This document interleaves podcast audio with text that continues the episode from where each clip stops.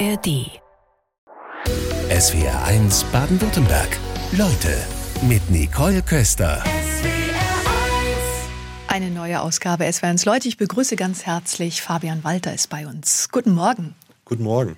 Sie betreiben Deutschlands größten Social-Media-Kanal für deutsches Steuerrecht und sind da als Steuerfabi bekannt. Also das heißt, sie erklären alles rund ums Thema Steuern, warum Steuern sparen Spaß machen kann vor allen Dingen.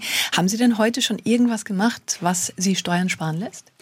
Ja, heute habe ich äh, primär Espresso getrunken. Also heute habe ich selber noch keine Steuern gespart, aber ich schaue natürlich jeden Tag, äh, dass ich einen Mehrwert bringe und dann meinen Followern, äh, etwa einer Million Menschen in Deutschland, ja, ein bisschen was zum Steuern sparen bringe. Wobei ich habe bei Ihnen gelernt, Espresso ist das Markenzeichen. Auf Ihrem Buch sind Sie auch gleich mit der Espresso-Tasse abgebildet. Wie kommt das? Ja, das war ganz lustig. Ich habe das erste Video gemacht, nachdem ein Kumpel von mir, der Philipp, gesagt hat, hey, mach doch mal ein TikTok-Video über Steuern. Und ich wusste gar nicht, was ist die Plattform TikTok. Und ich war gerade am Espresso trinken. Das hat mich so lange genervt, bis ich gedacht habe, okay, das Video wird sowieso keiner sehen. Was mache ich für ein Thema? Und dann habe ich gedacht, ah, ich bin gerade am Espresso trinken, kann man Kaffee von der Steuer absetzen. Habe das Video hochgeladen und habe gedacht, das juckt ja eh keinen. Und dann drei Stunden später schreibt mein Kumpel Philipp, das haben 50.000 Menschen gesehen. In der kurzen Zeit. Genau. Und dann ähm, wurde so ein bisschen mein Markenzeichen, habe ich den Espresso weggelassen, haben dann die Follower gefragt, ja, wo ist denn der Espresso? Was ist denn mit dem Kaffee und der Steuer? Lässt der sich absetzen? Ja, also zumindest wenn man ein Unternehmen hat, dann kann man äh, den Mitarbeiter, Mitarbeiterin den Kaffee lohnsteuerfrei zur Verfügung stellen. Da steht in Lohnsteuerrichtlinie 19.6, so habe ich meine eigene Kaffee GmbH übrigens äh, genannt. Und dann kann man auch den Kaffee als Betriebsausgaben von der Steuer absetzen. Okay, also das haben wir schon mal geklärt. Aber grundsätzlich ist ja dieses Thema Steuern und wenn es an die Steuererklärung geht, für die meisten ein ich sag mal ein Thema, was jetzt nicht so unbedingt gute Laune auslöst. Es gab jetzt auch Umfragen. Nach einer aktuellen CW-Umfrage haben 84 Prozent der Bundesbürger wohl Angst vor weiteren finanziellen Belastungen durch Steuern und Abgaben. Sie auch? Ja, man muss natürlich schon sehen, dass der Staat, der mit seinen vielen Aufgaben viel Geld braucht, natürlich schon immer wieder neue Steuergesetze erlässt. Nichtsdestotrotz sollte man nicht im Umkehrschluss dann keine Steuererklärung machen, denn im Schnitt bekommen die Bundesbürger 1095 Euro pro Jahr zurück. Also man kann sich über eine Steuererklärung einen Teil der gezahlten Steuern auch wieder zurückholen. Wie viele betrifft das, die so viel Geld zurückbekommen? Ja, relativ viele. Also die, die freiwillig äh, abgeben, ja, obwohl sie gar nicht abgeben müssen, das sind die meisten in Deutschland, über 14 Millionen. Von denen bekommen etwa 12,7 Millionen Steuerrückerstattung. Also die, die freiwillig abgeben, da bekommt der Löwenanteil eine Steuerrückerstattung im Schnitt eben 1095 Euro. Das können wir vielleicht gleich mal klären. Wer muss denn überhaupt eine Steuererklärung abgeben und wer nicht? Hm. Das ähm, ist im Prinzip so, dass wenn man verheiratet ist und in der Steuerklasse 3 und 5 ist, wenn beide arbeiten, muss man eine Steuererklärung abgeben. Genauso, wenn man in der Steuerklasse 4 mit Faktor ist. Und Was heißt Faktor? 4, also normalerweise, wenn man jetzt verheiratet ist, ähm, beide arbeiten, ist man standardmäßig in der Steuerklasse 4. Mit Faktor ist es so, es wird ein Faktor berechnet, dass beide fairer den Nettolohn bekommen. Also man bekommt dann meistens mehr ausgezahlt, muss aber dann dafür eine Steuererklärung abgeben. Das ist vielleicht das Wichtigste, was viele falsch verstehen. Die Steuerklasse hat keinen Einfluss am Ende auf die Steuerbelastung. Also wenn ich, selbst wenn ich drei und fünf oder vier und vier, vier mit Faktor, was auch immer habe, wenn ich eine Steuererklärung mache, habe ich in jeder Steuerklasse dieselbe Steuerbelastung. Ich muss eben nur eine Steuererklärung abgeben. Bei drei und fünf kann es sein, ich muss nachzahlen. Dann, wenn ich Kurzarbeitergeld, Arbeitslosengeld, Elterngeld, andere Lohnersatzleistungen bekommen habe von mehr als 410 Euro, muss ich auch eine Steuererklärung abgeben. Und wer muss keine abgeben? Die meisten müssen keine abgeben. Also wenn ich jetzt nur, sage ich mal, einen normalen Job habe, keine Besonderheiten, ja, keine Immobilie vermiete, kein Nebengewerbe habe, da muss ich keine Steuererklärung abgeben. Das sind die meisten in Deutschland. Könnte sich aber dennoch lohnen, habe ich jetzt bei Ihnen gelernt, eine abzugeben. Genau, also genau die, die nicht abgeben müssen, die sollten abgeben. Ja.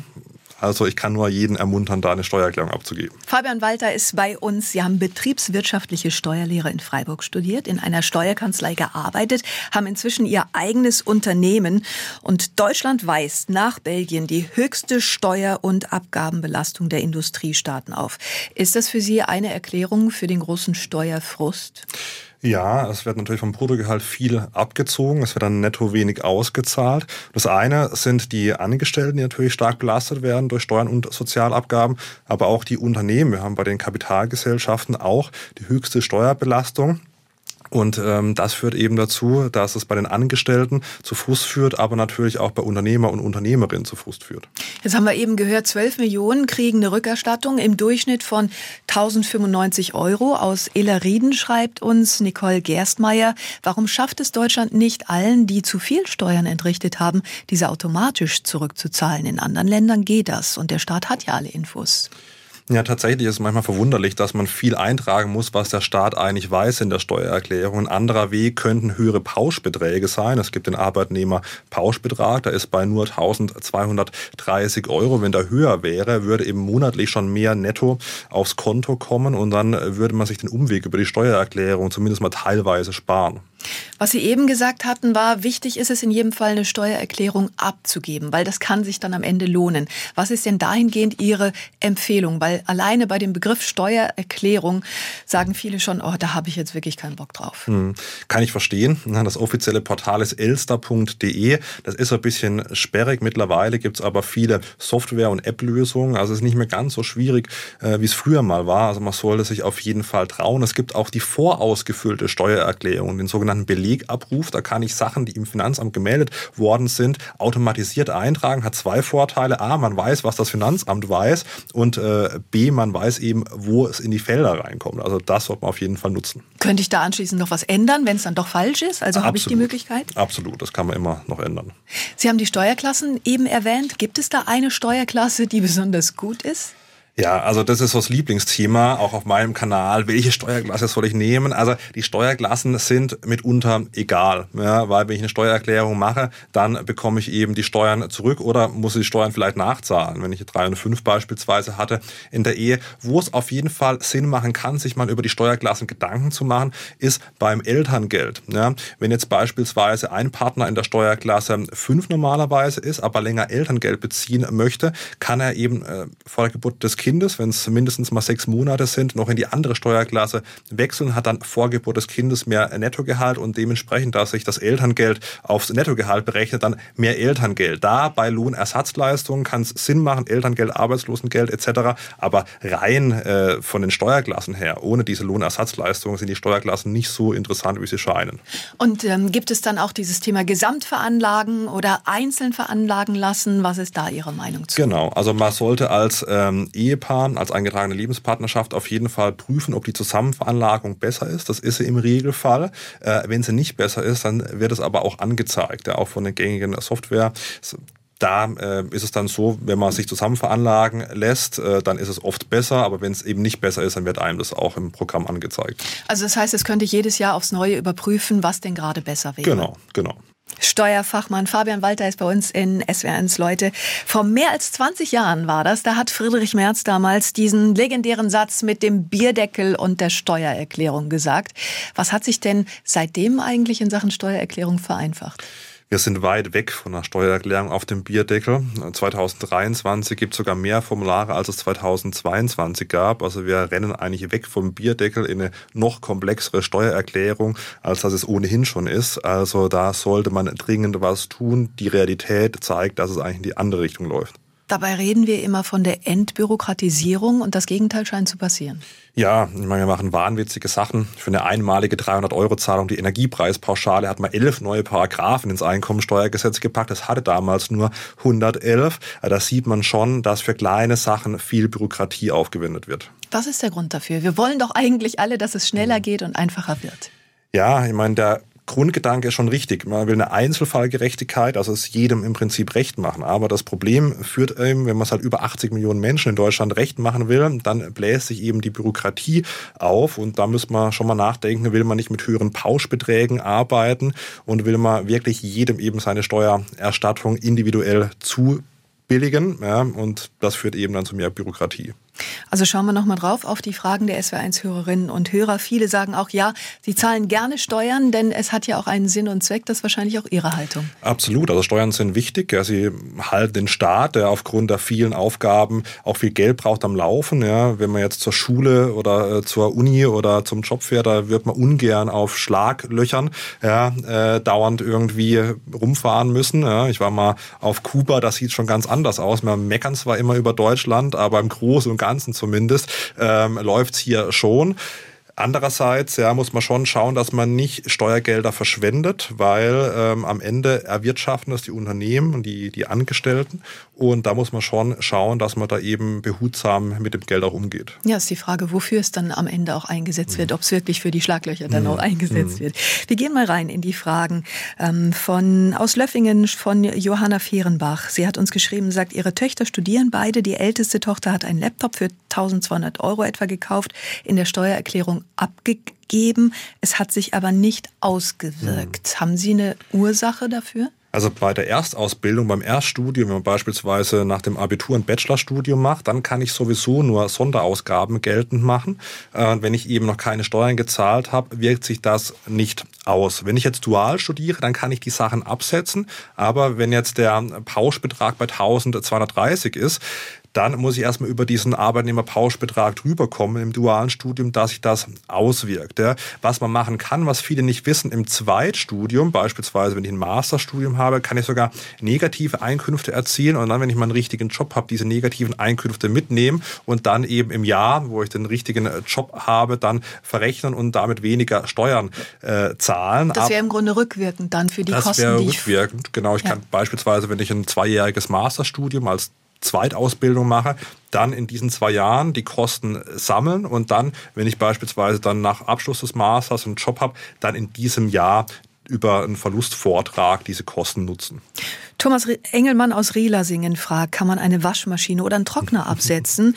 Gehört doch zum täglichen Gebrauch bzw. Sonderausgaben, wenn man sich das neu kauft. Ja, in der Erst, im Erstwohnsitz leider nicht. Ja, Einrichtungsgegenstände können im Zweitwohnsitz abgesetzt werden. Was man machen kann beim Waschen, wenn man wirklich Berufskleidung hat, beispielsweise als Soldat, Soldatin, dann kann man bei der Verbraucherzentrale nachschauen, was sind denn die äh, typisierten Reinigungskosten und dementsprechend dann für x Kilo Wäsche pro äh, Woche dann das als Werbungskosten absetzen. Aber ich kann jetzt nicht, wenn ich mir eine Waschmaschine kaufe, im Erstwohnsitz das von der Steuer absetzen. Das wäre schön. Das gilt dann nur für Soldatinnen und Soldaten oder ein Bäcker oder Mechaniker könnte das auch? Das können, könnte man auch machen, ja. Also immer dann, wenn eben Berufskleidung ähm, gereinigt werden muss, dann kann man das machen. Mittwochvormittag und wir beschäftigen uns mit dem Thema Steuern. Und das Steuerrecht ist kompliziert, haben wir schon gehört von unserem Steuerfachmann Fabian Walter bei uns in SWRs Leute. Gibt es denn eigentlich etwas, was zu beachten ist, speziell für dieses Jahr, was sich verändert? Also jetzt dann zum 31. März wird aufgrund des Plattformensteuertransparenzgesetzes auch Privatverkäufe werden gemeldet. Also wenn man auf eBay oder Etsy auf der anderen Online-Plattform was verkauft, dann wird es gemeldet bei mindestens 30 Verkäufen oder wenn man mindestens 2000 Euro Umsatz im Kalenderjahr 2023 gemacht hat. Also da muss man ein bisschen drauf achten, aber man kann Entwarnung geben, denn Gegenstände des täglichen Gebrauchs sind von der Besteuerung ausgenommen. Also wenn ich beispielsweise Kleider, gebrauchte Kleider verkaufe, dann ist es sowieso nicht in der Steuerpflicht drin. Und ähm, wenn ich nicht mit Gewinn verkaufe, dann ist es auch kein Problem, weil es zählt der Gewinn, nicht der Umsatz. Okay, aber wahrscheinlich, ich meine, die meisten werden ja mit Gewinn verkaufen, das ist dann ja auch das Ziel. Was ist dann davon betroffen? Hm, also Gegenstände, die nicht dem täglichen Gebrauch unterliegen, beispielsweise Kunstwerke oder Schmuck, da kann schon sein, wenn ich jetzt da im Kalenderjahr äh, mehr als 600 Euro Gewinn mache, dann muss ich komplett alles versteuern. Das sind dann private Veräußerungsgeschäfte und die unterliegen dann dem äh, persönlichen Steuersatz. Also wenn ich mehr als 600 Euro Gewinn gemacht habe im Jahr 2023, dann muss ich das die privaten Veräußerungsgeschäfte in der Steuererklärung 2023 auch angeben. Das ist also wichtig, das dann nicht zu vergessen, weil es ja automatisch auch gemeldet wird. Ne? Genau, genau. Nicht, dass das wird beim Bundeszentralamt für Steuern wird das gemeldet und die melden es dann dem zuständigen Finanzamt und dann ist es nicht so schön, wenn das Finanzamt anklopft und sagt, hm, aber du hast doch was verkauft, wo ist es denn in deiner Steuererklärung? Aber da gibt es wahrscheinlich gerade viele Verwechslungen, weil es auch, die meisten werden ja wahrscheinlich Dinge des täglichen Gebrauchs ja. verkaufen, könnte ja. ich mir vorstellen, oder? Ja, ich denke, viel ist Kleidung, ja, also gebrauchte Kleidung und gerade bei gebrauchter Kleidung, wenn es nicht irgendwie Luxusmarken sind, dann ist es ja oft so, dass man da keinen Gewinn macht. Also wenn man vor drei Jahren einen Pullover gekauft hat, da mag ich zu bezweifeln, dass man den mit Gewinn wieder verkaufen kann. Wobei die wenigsten wahrscheinlich dann auch noch das Zettelchen da haben, um das dann nachweisen zu können. Das ist wohl wahr, ja. Jetzt kommen weitere Fragen rein von den SW1-Hörerinnen und Hörern. Elisabeth Schäfer schreibt uns, muss ich als Rentnerin eine Steuererklärung abgeben? Ich bekomme zusätzlich Betriebsrente. Das Finanzamt fordert Vorauszahlung, da ich keine nennenswerte anrechenbare Ausgaben habe. Ja, was viele nicht wissen, dass Rentner und Rentnerinnen schon eine Steuererklärung machen müssen, wenn ihr Gesamtbetrag der Einkünfte, also der steuerpflichtige Teil der Rente über dem Grundfreibetrag liegt. Der war 2023 und jetzt machen wir eben die Steuererklärung 2023 bei 10.908 Euro pro Jahr. Das ist jetzt nicht ultra viel und da kann es eben schon sein, dass man dann eine Steuererklärung machen muss als Rentner, Rentnerin und dann kann man aber auch die Sachen absetzen.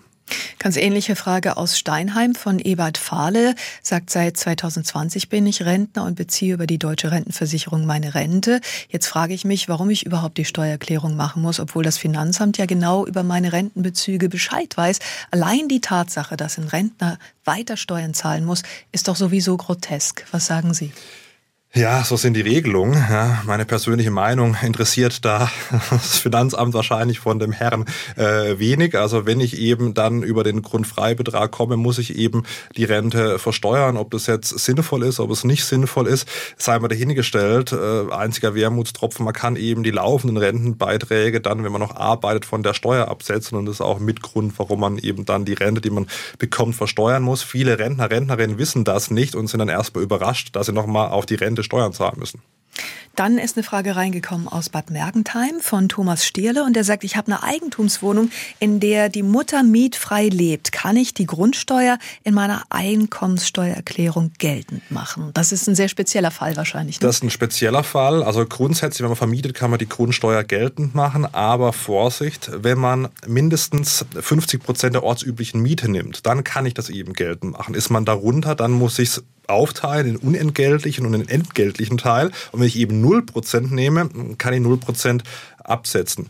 Wenn man jetzt an die Oma, Mutter, Schwester an die Kinder vermietet, dann sollte man eben schauen, dass man mindestens 50 Prozent der ortsüblichen Miete nimmt auf der sicheren Seite ist, wenn man 66 Prozent der ortsüblichen Miete nimmt, weil dann muss man dem Finanzamt nicht über eine Totalüberschussprognose nachweisen, dass man eben wirklich eine Überschusserzielungsabsicht hat und dementsprechend kann man dann alles von der Steuer absetzen. Um dabei erstmal die Prozentzahlen zu kennen, müsste ich ja einen Mietspiegel mhm. haben. Den gibt's nicht überall. Wie komme ich da dran? Ja, den gibt's in den meisten großen Städten schon. Ja, ähm, und da muss ich mal so ein bisschen schauen, ja, was ist denn eben die Miete? Ja, äh, Gibt es vielleicht Vergleichsstädte, ja, die ich an, ranziehen kann? Und da ist es besser, man setzt vielleicht ein bisschen höher die Miete an, dass ich eben über diese Grenze komme, dass ich eben alles absetzen kann.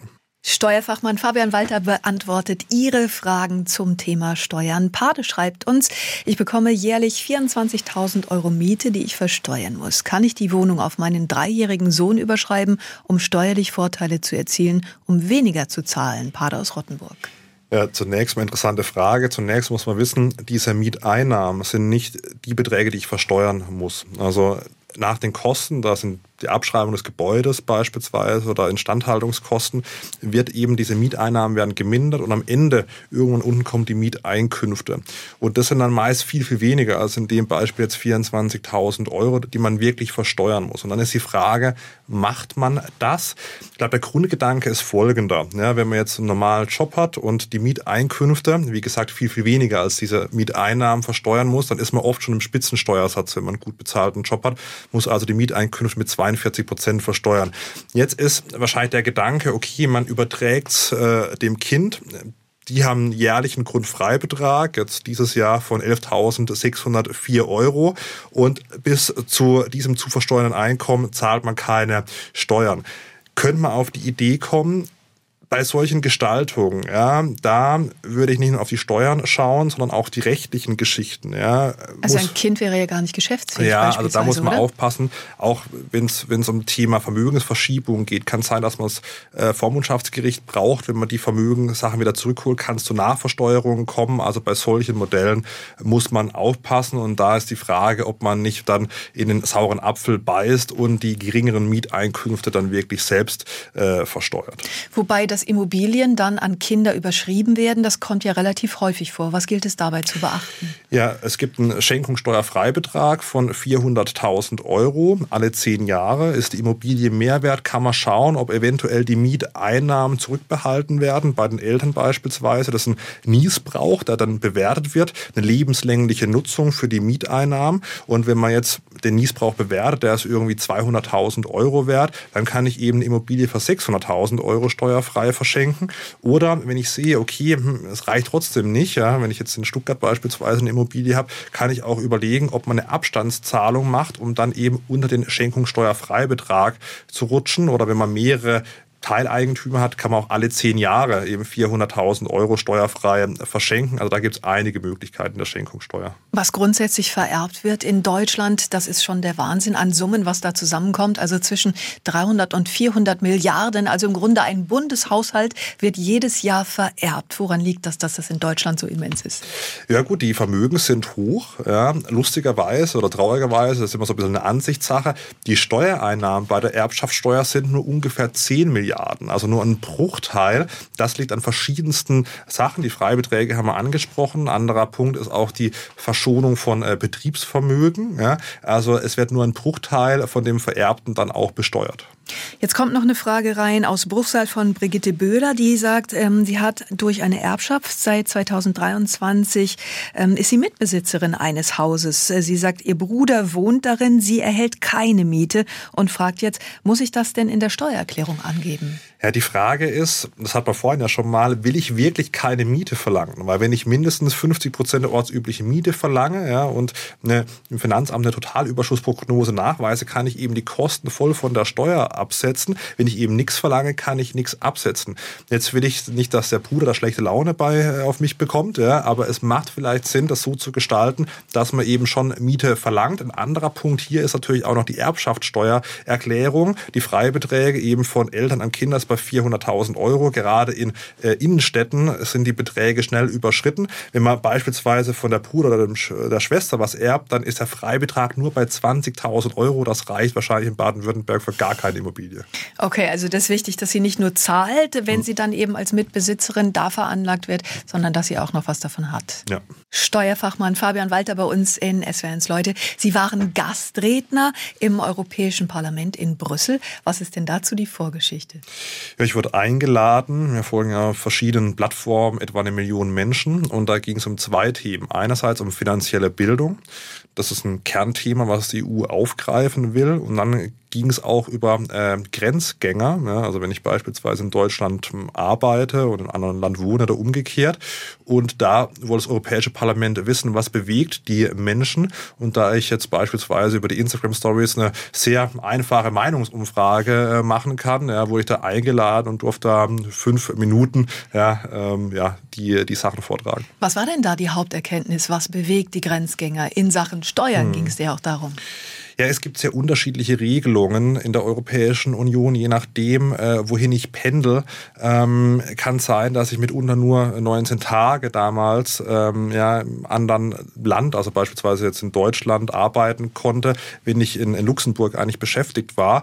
Da waren andere Länder schon weiter, also man konnte länger im Homeoffice sein und in der Corona-Pandemie war es eben auch aus gesundheitlichen Gründen so, dass viele im Homeoffice geblieben sind und dementsprechend gab es dann Probleme für Arbeitgeber und Arbeitnehmer in den Sozialversicherungen, aber auch bei der Steuer. Und erfreulicherweise, ja, ich habe das vorgetragen, dass man diese Regelungen anpassen sollte, ja, also gleich die Tagesanzeige gleich machen sollte. Und es wurde tatsächlich umgesetzt. Ob es jetzt wegen mir umgesetzt wurde, das mag ich zu bezweifeln, aber es hat sicherlich nicht geschadet. Ja. Das andere Thema, die finanzielle Bildung. Gibt es da Länder, die vielleicht weiter sind als wir? Kann man sich da was abgucken? Ja, also tatsächlich ist Deutschland macht eigentlich relativ wenig. Es wird jetzt äh, Anfang vergangenes Jahr der Aufbruch finanzielle Bildung vom äh, Bundesfinanzminister und von der Bundesbildungsministerin gestartet, aber das sind wir noch ganz am Anfang. Da gab es jetzt irgendwie eine OECD-Studie, man hat irgendwie zwei Millionen Euro in die Hand genommen. Das ist natürlich im gesamten Bundeshaushalt im Prinzip nichts, wenn man das ins Verhältnis äh, setzt. Das soll mehr kommen, aber je nach Schulform und Bundesland bekomme ich halt eben gar nichts über Mietverträge, Versicherungen, Steuern in der Schule beigebracht. Äh, man lernt da eher, wie man eine Gedichtanalyse auf irgendwie vier Sprachen macht. Die Frage, was braucht man im Leben dann später eher. Was würden Sie empfehlen? Was ist der wichtigste Hebel, um anzusetzen? Ja, ich glaube, dass es jetzt kein Schulfach Steuern beispielsweise braucht. Das wäre übertrieben, aber so Grundbildung. Ja, was muss ich vielleicht beachten? Sollte ich vielleicht Konsumkredite abschließen, um mir irgendwelche Schuhe zu finanzieren? Ja, das sind ja so einfache Themen, wo man, wenn man so eine gewisse Bildung hat, dann sagt, okay, das ist eine dumme Idee, aber wenn ich eben irgendwie 16, 17, 18 bin, vielleicht zum ersten Mal einen Kredit aufnehmen kann, dann unterschätzt sich die Ratenzahlung beispielsweise. Viele Deutsche sind auch verschuldet und dass man so die Basic-Themen mal anspricht, ja, Konsumkredite, Steuerbasics, Mietverträge, Versicherungen, ja, was muss ich beachten, wenn ich vielleicht eine Ausbildung starte, ausziehe. Also, dass man da zum Teil gar nichts in der Schule in Deutschland äh, mitbekommt, ist aus meiner Sicht sehr traurig und auch gefährlich. Dann würden solche TikTok-Challenges, wo es dann darum geht, wer verschuldet sich am meisten, vielleicht auch gar nicht stattfinden, oder? Das ist eine Katastrophe. Ja, also das macht mich immer sehr traurig, wenn ich das sehe, weil sich mit Konsumschulden zu brüsten, ist aus meiner Sicht ein ganz, ganz schlimmes Thema. Schulden sind nicht per se negativ. Wenn ich jetzt ein Eigenheim kaufe, dann werden das die wenigsten einfach aus äh, dem Girokonto bezahlen können. Da braucht man halt eine Immobilienfinanzierung, das ist auch vollkommen okay. Aber wenn ich jetzt irgendwie eine Tasche oder Schuhe oder andere Konsumkredite kaufe, dann soll ich das eben nicht mit Krediten finanzieren. Sie sind mit dem Thema Steuern ja im Grunde schon groß geworden. Wie war das bei Ihnen? Ja, mein Vater ist Steuerberater. Ich habe es äh, schon äh, mitbekommen, als die Mandanten früher die Pendelordner damals noch in Papierform zur Umsatzsteuervoranmeldung in mein Elternhaus äh, gebracht haben, habe dann da auch äh, nach dem Master eine Zeit lang gearbeitet, bin dann zur Haufe-Gruppe in Freiburg, war da im Bereich Fort- und Weiterbildung für Steuerberater und Steuerberaterinnen tätig und jetzt bin ich eben äh, selbstständig. Steuerfachmann Fabian Walter bei uns in SWNs Leute. Wir waren gerade bei Ihrem Lebenslauf stehen geblieben, dass Sie sich jetzt selbstständig gemacht hatten. Also das erfordert absolut Mut? War es auch steuerlich mutig? Ja, erstmal war es nicht so mutig, weil wenn man erstmal nichts einnimmt, dann muss man keine Steuern zahlen. Ne? Ähm, aber ich muss natürlich schon schauen, nachdem ich meinen Angestelltenjob verlassen habe, wie zahle ich jetzt meine Krankenversicherung, wie zahle ich meine Miete. Das ist, denke ich, wie bei allen Selbstständigen am Anfang so ein harter Weg, bis man dann wirklich mal äh, Geld verdient, um eben seine normalen Sachen wie eben Krankenversicherung, Miete etc. zahlen zu können. Wie lässt sich denn überhaupt mit einem TikTok-Kanal mhm. Geld verdienen? Es ist nicht nur äh, TikTok, sondern andere Social-Media-Kanäle, aber es gibt natürlich auch eigene Produkte, eigenes Buch, eigener Kaffee. Ich halte äh, Vorträge. Wie gesagt, von einer Plattform äh, kommt Geld, über Werbekooperation kann man Geld verdienen. Also da gibt es schon einiges, wie man da über sich über die über Wasser hält. Wovon wurden Sie denn mit diesem Schritt in die Selbstständigkeit überrascht? Am Anfang weiß man ja noch gar nicht so richtig, was auf einen zukommt. Ja, ich meine, der, den Vorteil, den ich hatte, ich hatte davor in der Bank gearbeitet, habe Existenzgründer und Gründerinnen betreut und habe dann auch in der Steuerkanzlei Existenzgründer und Gründerinnen betreut. Das heißt, auf Seiten von Bank und Steuerkanzlei war ich relativ gut vorbereitet. Aber es ist natürlich, wenn man es selbst macht, dann auch nochmal was anderes, wenn man ins kalte Wasser springt und man muss sich halt mit der deutschen Bürokratie dann rumschlagen. Ähm, und da lernt man immer wieder was Neues. Was hat die meisten Nerven gekostet? Ähm, ja, ich glaube, so Themen wie äh, Buchhaltung oder Rückfragen vom Finanzamt, das ist ganz interessant, äh, was zum Teil für Rückfragen kommen, dann auf diesen äh, braunen Briefpapieren, ja, wo dann nachgefragt, warum er das und das gemacht hat. Und ich denke mir, hm, ich zahle doch hier Steuern, ich will einfach nur mein Unternehmen führen. Also die Bürokratie in Deutschland und was das Finanzamt von einem wissen will, das, da bekommt man nochmal einen anderen Blick, wenn man tatsächlich selbstständig ist. Naja, Sie haben mit Christian Lindner ja mehrfach gesprochen. Wie beratungsresistent oder offen ist er? Ja, ich denke, er ist schon offen, aber er ist natürlich in der Regierung, kann nicht allein entscheiden. Also der Bundesfinanzminister kann jetzt nicht durchregieren und seine eigenen Vorstellungen durchbringen, ist auch gut so. Wir leben in einer Demokratie, ja, da muss Konsens gefunden werden. Vielleicht wäre es auch gar nicht so gut, wenn er alles allein durchsetzen würde. Also ähm, ich glaube schon, dass er gute Ideen hat. Bei paar Punkten bin ich relativ äh, kritisch, aber ja, ich glaube, da ist kein Geheimnis. Bei der Bürokratie kann man in Deutschland noch besser werden. Zumindest reden wir viel drüber, dass wir da besser werden wollen. Es kommen Fragenreihen weiter von den SW1-Hörerinnen und Hörern aus Backnang von Uwe Speckmeier zum Beispiel. Er sagt, ich ärgere mich sehr darüber, dass meine teuren Medikamente, die ich brauche, bei meiner Lohnsteuererklärung nicht berücksichtigt werden. Warum ist das so? Das betrifft wahrscheinlich viele. Das betrifft viele. Das wundert auch viele, dass Krankheitskosten mitunter gar nicht berücksichtigt werden. Hintergrund ist, bei den außergewöhnlichen Belastungen, da wo es eben reinzählt, gibt es eine zumutbare Belastung, abhängig von der Kinderanzahl und ähm, vom Einkommen. Und da ist es eben so, ich muss erst über die Grenze kommen, die ist mitunter äh, eben bei, bei 5% von äh, Gesamtbetrag. Und da muss ich erstmal ein wenig enorme Krankheitskosten haben, dass sich überhaupt auswirkt, was bei vielen dazu führt, dass eben auch höhere Krankheitskosten nicht berücksichtigt äh, werden was man von der Regelung halten will, sei man da. Das ist die Frage, wie fair das sich gestaltet. Ne? Ja, ja, es ist so. Also steht im Gesetz, kann man nachlesen. Ja. Noch einen großen Themenkomplex wollen wir angehen mit unserem Steuerfachmann Fabian Walter heute in SWR1 Leute. Das Thema Aktien. Jürgen schreibt uns dazu. Seit diesem Jahr bin ich Rentner und beschäftige mich mit Aktienkauf und Verkauf. Die Steuern werden ja bei einem Verkauf abgezogen und wenn diese über dem Freibetrag liegen, muss ich in der Steuererklärung etwas detailliert angeben, ist seine Frage. Es sind Erträge aufzuführen und wenn ja, wie detailliert? Ich mache das ja quasi als Hobby, sagt er. Mhm. Grundsätzlich gibt es einen Freibetrag von 1000 Euro pro Jahr bei den Kapitaleinkünften. Ist man da drüber, zahlt man 25 Prozent Kapitalertragssteuer plus den Soli, den gibt es noch, also 26,375 Prozent. Als Rentner, Rentnerin habe ich oft eine geringere Steuerbelastung. Da kann es Sinn machen, nicht diesen Kapitalertragssteuersatz zu zahlen, sondern in der Anlage CAP der Steuererklärung auf der ersten Seite die günstiger Prüfung anzukreuzen. Dann versteuere ich mit meinem persönlichen Steuersatz und war äh, das zu versteuernde Einkommen äh, bis zu 10.908 Euro im Jahr 2023 zahle ich gar keine Steuern.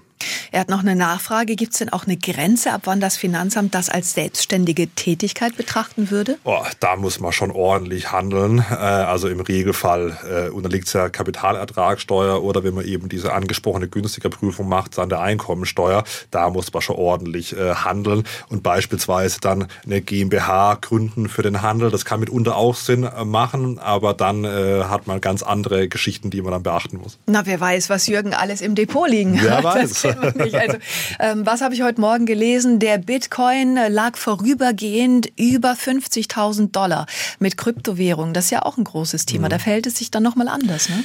Das verwechseln viele. Viele denken, Kapitaleinkünfte, da zählen Bitcoins, Kryptowährungen mit rein. Aber das sind sonstige Einkünfte. Und da ist es so, hält man den Bitcoin länger als ein Jahr und selbst wenn man 25.000 Euro Gewinn macht, dann ist das komplett steuerfrei. Was man nicht machen darf, ist es irgendwie rumzuhandeln oder umzutauschen. Aber wenn man es kauft, länger als ein Jahr liegen lässt und dann verkauft, dann ist es äh, steuerfrei. Verkauft man es innerhalb des Jahres, dann gibt es immerhin eine Freigrenze von äh, 600 Euro. Ist es denn überhaupt empfehlenswert, empfehlenswert aus Ihrer Sicht als Steuerfachmann, weil es da ja auch größere Skandale schon gegeben hat und äh, die Unsicherheit auf der einen Seite groß ist und dann gibt es solche Zahlen mit, ja, da sind große Gewinne zu machen. Wie schätzen Sie das Thema ein? Ja, da muss man schon aufpassen, ja, dass man es ordentlich dokumentiert, weil wenn ich jetzt große Kryptogewinne habe, dann will das Finanzamt natürlich auch wissen, ja, woher kommen die, stimmen die Zahlen wirklich? Und bei den Kryptowährungen ist es nicht so reguliert wie bei einem Wertpapierdepot. Es verwalten Banken und dann kriegt man eine Jahressteuerbescheinigung mit den Kapitaleinkünften. Bei Kryptowährungen ist es wilder Westen, ja, und da muss man schon genau dokumentieren, was hat man angekauft, was hat man verkauft und wie sind die Beträge, dass man da keine Probleme mit dem Finanzamt bekommt. Also vielen Dank erstmal für die Beantwortung der vielen, vielen Fragen. Was wird bei Ihnen jetzt das nächste Video? Ja, heute habe ich gedacht, wir haben ja den Valentinstag und heute soll es um die Vergnügungssteuer gehen. Ja? Also das wäre das nächste Video, was wahrscheinlich heute Nachmittag dann online kommt. Okay, gibt es da schon so ein kleines Teasing? Was fällt alles unter Vergnügungssteuer? alles Mögliche. Heute ähm, habe ich mal ein sehr spezielleres Thema, ein lustigeres Thema genommen. Steuern sind ja mitunter sehr ernst. Ich habe ein eigentlich lustiges Thema genommen, aber was natürlich steuerrechtlich schon so ist, wie man dann eben als Prostituierte, Prostituierter Steuern sparen kann über eine sogenannte Sexsteuererklärung bei der Stadt. Also heute wird es relativ lustig werden. Das gibt es tatsächlich, das eine Sexsteuererklärung? Das gibt es tatsächlich. Beispielsweise in Dortmund zahlt man pauschal 150 Euro ja, oder 6 Euro am Tag. Die individuelle Besteuerung ist dann besser, wenn man weniger als 25 Tage gearbeitet hat. Also auch da kann man Steuern sparen. Okay, ja, inwieweit das lustig ist, ist dann auch nochmal die Frage, ähm, Menschen, die zur Prostitution gezwungen werden und so weiter, auch nochmal ganz großer Themenkomplex. Aber in jedem Fall herzlichen Dank für Ihren Besuch heute Vormittag. Absolut, vielen Dank. SWR 1 Baden-Württemberg. Leute, wir nehmen uns die Zeit.